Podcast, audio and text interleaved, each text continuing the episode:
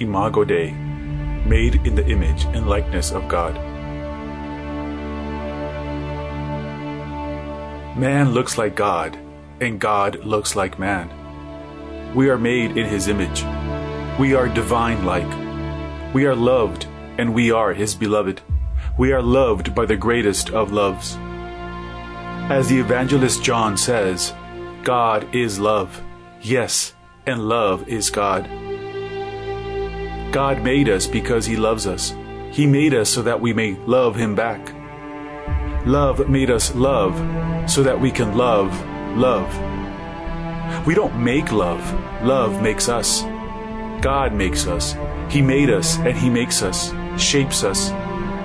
God makes us human. He makes us free, free to choose, free to choose Him or not, free to be good or not, free to live free or not.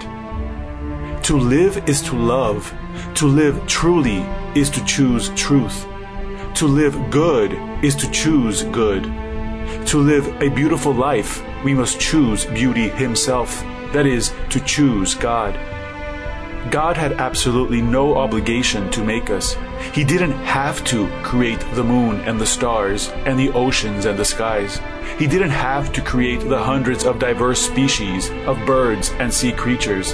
He didn't have to create the sunrise or morning dew or buzzing bees. He didn't have to create you or me. It is the nature, rather the essence of God to create. God is creator. Why? Because love creates.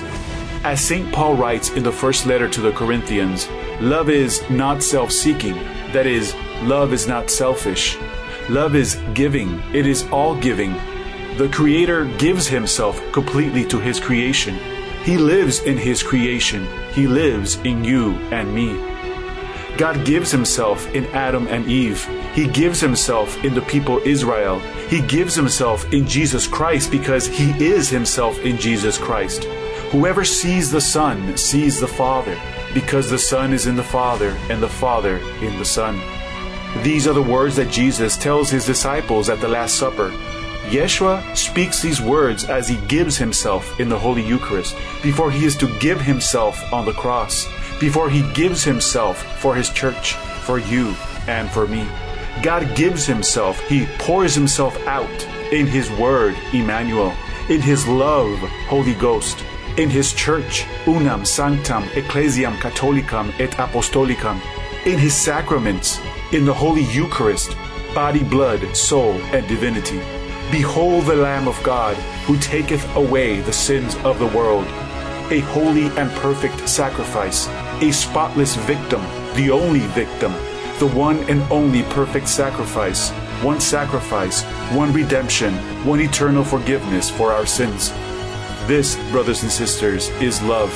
He is love. God is love. And we are Imago Dei, made in the Creator's image and likeness. We too are love. We too are creators. We too must be a sacrifice we too must be a perpetual thanksgiving to the Father. Let us love and create. Let us make new creations in our image and likeness. Let us help bring hope and peace into the world.